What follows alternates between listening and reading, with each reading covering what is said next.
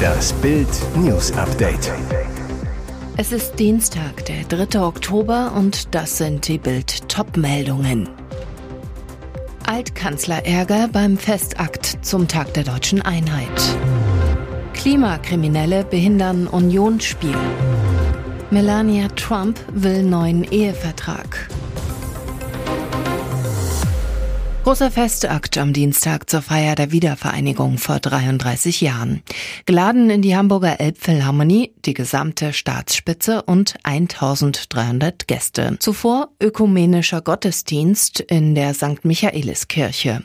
Mit dabei Altkanzler Gerhard Schröder. Er kam mit Blutauge. Sein linkes Auge war auffällig rot und angeschwollen. Kaputt entzündet, sagte Schröder, als der Bildreporter ihn fragte, was da los sei. Aber was genau ist kaputt? Augenarzt Dr. Volker Rasch aus Potsdam. Vermutlich ist die Drüse am Lidrand entzündet. Durch die Entzündung schwillt das Augenlid an. Eine Behandlung mit antibiotischen Salben und Bestrahlung mit Rotlicht schafft Abhilfe. Überhaupt hatte es für Ärger gesorgt, dass der langjährige Russenlobbyist und Putin-Freund zum Festakt kam. Denn den Protokollabteilungen bereitete das beim Festlegen der Sitzordnung Kopfschmerzen. Als Kanzler AD musste eine Einladung an ihn raus, ebenso wie an Angela Merkel. Merkel sagte ab, Schröder, sogar überraschend schnell, sagte zu. Doch kaum ein Spitzenpolitiker will noch mit ihm gesehen werden. Bilder mit dem Altkanzler in Diensten Russlands sollten so gut es geht vermieden werden. Schleswig-Holsteins Landeschef Daniel Günther irritiert Schröder. Er zu Bild. Er ist hier, er ist unser ehemaliger Kanzler. Irgendwie ein verstörendes Gefühl, wenn man einen Menschen trifft, der sich so in seinen politischen Ansichten verirrt hat. Befremdlich für jemanden, der Bundeskanzler dieses Landes war und für Deutschland den Eid geleistet hat. Was soll das denn? Vor dem Champions League-Spiel des ersten FC Union Berlin haben Klimaaktivisten am Dienstagabend Zufahrtsstraßen zum Olympiastadion blockiert. Auf der Rudolf-Wissel-Brücke, die die Stadtautobahn über die Spree in Richtung Stadion verbindet, klebten sich die Demonstranten auf die Straße und stellten Autos quer, wie ein Reporter der deutschen Presseagentur berichtete. Die Polizei war vor Ort und versuchte, die Personen von der Straße zu lösen. Es kam zu erheblichen Verzögerungen. Mehr als 73.000 Union-Fans wurden zum zweiten Gruppenspiel gegen den SC Prager erwartet. Um möglichst vielen Anhängern eine Karte anzubieten, zieht der Hauptstadtklub für seine Heimspiele in der Königsklasse in die Spielstätte von Lokalrivale Hertha BSC. Klein Snows großer Tag, doch wo ist Papa? Am Montag feierte Reality-Star Jellis Cock den Geburtstag ihrer Tochter Snow, postete fleißig Eindrücke auf Instagram. Spannend, Snows Oma Natascha Ochsenknecht und Tante Cheyenne gratulierten liebevoll mit Herzchen, was auch Jellis erfreute. Doch vielen Fans fiel dabei auf, unter all den öffentlichen Nachrichten an Snow fehlten die Glückwünsche von Papa. Jimmy Blue Ochsenknecht gratulierte seiner einzigen Tochter Tochter nicht auf Social Media, postete stattdessen lieber ein Auto in seiner Story. Ob der Schauspieler Snow bzw. seiner Ex privat schrieb oder zum Telefonhörer griff, Ungewiss. Aber eher unwahrscheinlich. Schließlich berichtet Gillies immer wieder, dass ihr Ex keinerlei Kontakt zu seiner Tochter pflegt. Erst im August verriet die TV-Lady ihren Followern, dass Snow ihren Papa gar nicht kenne und deshalb auch nicht nach ihm fragen würde. Zuvor hatte sich der Schauspieler bereits ein Schneeflockentattoo auf seiner Hand überstechen lassen, das er einst zu Ehren seiner Tochter stechen ließ. Ex-Model Melania Trump, der kühle Engel an der Seite von Donald Trump. Bei Auftritten an der Seite ihres Gatten meint man bisweilen, das Wasser in den Karfen klirren zu hören. Aber die Ehefrau schweigt zu allen Skandalen des Ex-Präsidenten. Der hitzige und die eisige. Donald und Melania Trump sind seit 18 Jahren verheiratet. Während er aber noch einmal Präsident werden möchte, zog sie sich zuletzt komplett aus der Öffentlichkeit zurück. Ob es nun um Zahlungen an eine Pornodarstellerin ging, um den Trump-Satz, man müsse Frauen bloß in den Schritt greifen, um sie gefügig zu machen, grab them by the pussy, oder um die Verurteilung wegen sexuellen Missbrauchs im Fall der Autorin Jean Carroll. Aber Reden war ja schon immer Silber und Schweigen lässt sich gut vergolden. Das US-Klatschportal Page Six und die englische Daily Mail wissen interessante Dinge zu erzählen. Melania Trump soll eine Änderung des Ehevertrages durchgesetzt haben, wie es heißt. Schon die dritte im Verlauf ihrer Ehe. Es ginge vor allem um die Absicherung des gemeinsamen Sohnes Barron. Angeblicher Hintergrund die bevorstehende Prozessflut gegen Donald Trump, unter anderem wegen Fälschung von Geschäftsunterlagen, Behinderung der Amtsübergabe und versuchter Wahlbeeinflussung sowie das Risiko, all dies könne sich nicht nur auf Trumps Wahlkampf auswirken, sondern auch auf sein Vermögen.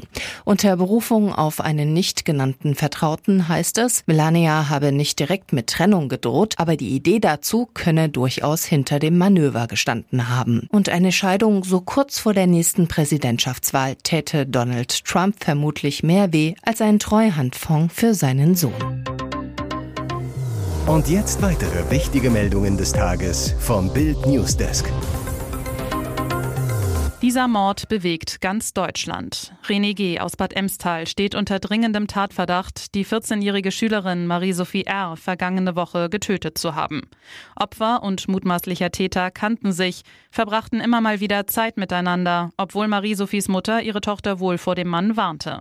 Jetzt tauchen Chatverläufe und Sprachnachrichten des mutmaßlichen Killers auf, die er nach dem Verschwinden von Marie-Sophie verschickt haben soll. Nachdem Marie-Sophie am Mittwochabend nach einem angeblichen Treffen mit einer Freundin nicht zurückgekehrt war, erstattete ihre Familie Vermisstenanzeige. Das Mädchen war nicht mehr zu erreichen, das Handy aus. Chantal R., die Schwester der 14-Jährigen, ich erfuhr, dass René als letzter mit ihr telefoniert hatte. Mein Freund und ich schrieben ihn an, fragten, ob er uns noch irgendetwas sagen kann. Er sagte uns, dass er uns nichts sagen könne. Er schickte uns sogar noch mehrere Nummern von Jungs, die angeblich zuletzt Kontakt mit ihr gehabt hätten. Als Marie-Sophie am Donnerstag tot aufgefunden wurde, rückte René G. laut Staatsanwaltschaft aufgrund seiner gemachten Angaben in den Fokus der Ermittlungen. Eine Durchsuchung, auch einer Wohnung, in der sich der Deutsche zuvor aufgehalten hatte, hätte den Anfangsverdacht bekräftigt. Bei ihm wurde unter anderem das Handy der 14-Jährigen gefunden. René G. sitzt wegen des dringenden Verdachts des Mordes in U-Haft. Seinen größten Hit haben sie garantiert im Ohr. US-Star Pharrell Williams gehört nicht nur zu den Menschen, die offenbar nicht altern. Egal, was der Sänger und Produzent anfasst, es wird garantiert zu einem Mega-Erfolg.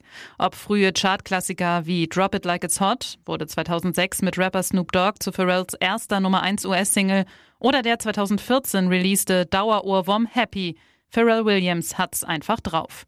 Die aktuelle große Liebe des Vollblutmusikers Mode. Denn tatsächlich gilt der 50-Jährige nicht nur als Stilikone, sondern macht auch mit seinen Designs von sich reden.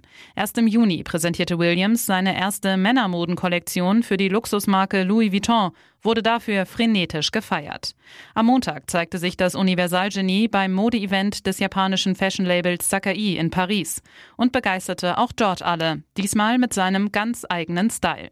Obwohl er in seinem Look alles andere als exzentrisch oder besonders auffällig wirkte, waren vor der Sakai Fashion Show alle Augen auf Pharrell gerichtet. Der Rapper kam im All-Over-Denim-Anzug mit violetten Sneakern, einem weißen T-Shirt, einer grünen Baseballcap und einer coolen Brille mit orange getönten Gläsern. Understatement trifft auf Farbtupfer, ein Outfit, das happy macht. Williams, seit Februar Kreativchef der Männermode bei Louis Vuitton und damit Nachfolger des 2021 verstorbenen Designers Virgil Abloh, trug zum Gute-Laune-Fit außerdem einen echt coolen Schnurrbart. Ob der Fashion-Experte damit einen neuen Trend setzt? Wundern würde es uns nicht. Ihr hört das Bild News Update mit weiteren Meldungen des Tages. Die Leicherin der Joggerin war so entstellt, dass erst am Nachmittag klar wurde, wer das Opfer von Kampfhund Elmo ist. Es war die Nachbarin der beiden Hundezüchterinnen, die am Montagmorgen um 9.15 Uhr von dem eigentlich angeleinten American Staffordshire Terrier angefallen und durch Bisse in Hals und Kopf regelrecht zerfleischt wurde. Jahrelang hatte sie friedlich mit den Tieren Zaun an Zaun gelebt, nie war etwas geschehen. Fünf Hunde sind laut Gemeinde auf dem Grundstück in Österreich gemeldet, auf dem neben den beiden Frauen auch noch zwei Kinder leben. Die Frauen arbeiten beide im Gesundheitswesen und züchten die Rasse unter anderem wegen ihres wunderschönen Aussehens als Hobby. Nach Bildinformationen soll es gerade einen Wurf gegeben haben. Erweckte das Elmos Beschützerinstinkt? Rastete er deshalb aus? Hundehalterin Kerstin N. wurde bei der Attacke ebenfalls schwer verletzt und anschließend in einem Linzer Klinikum erst versorgt. Ihr gelang es am Montagmorgen offenbar noch, das rasende Tier im Haus einzusperren, bevor sie der verletzten Joggerin zu Hilfe eilte. Doch für die Nachbarin kam jede Hilfe zu spät. Nun wird Kerstin N. in der Psychiatrie behandelt. Vernommen werden konnte sie noch nicht. Hier ist das Bild News Update. Und das ist heute auch noch hörenswert. Jetzt ist das elfte Formel-1-Team einen Schritt näher. Seit Monaten laufen Gespräche und Verhandlungen über den Einstieg eines weiteren Rennstalls in die Königsklasse des Motorsports. Realistisch könnte dies ab 2026 Realität werden, wenn ein neues Reglement kommt. Vier Teams hatten Interesse angemeldet. Drei davon, darunter Hightech, scheinen aus dem Rennen. Dafür hat die FIA jetzt der Bewerbung von Andretti als elftem Formel-1-Team stattgegeben. Das US-Team von Ex-Pilot Michael Andretti das unter anderem in der IndyCar-Serie antritt, galt zuvor bereits als aussichtsreichster Kandidat und erfüllt laut FIA alle geforderten Kriterien. Die Formel 1 muss den Antrag als kommerzieller Rechteinhaber nun im nächsten Schritt prüfen. Knackpunkt, ein elftes Team würde bedeuten, dass zum Beispiel Einnahmen durch elf statt durch zehn geteilt werden müssten. Es stehen also komplizierte Verhandlungen bevor. Zwischen FIA und Formel 1 tobt ohnehin seit Monaten ein Machtkampf. Andretti's Pluspunkt, der US-Markt ist aktuell heiß auf Formel 1 und die Formel 1 heiß auf die USA. Neben drei US-Rennen 2023 will man auch in Sachen Teams aktiv werden. Bisher gibt es mit Haas nur ein US-Team.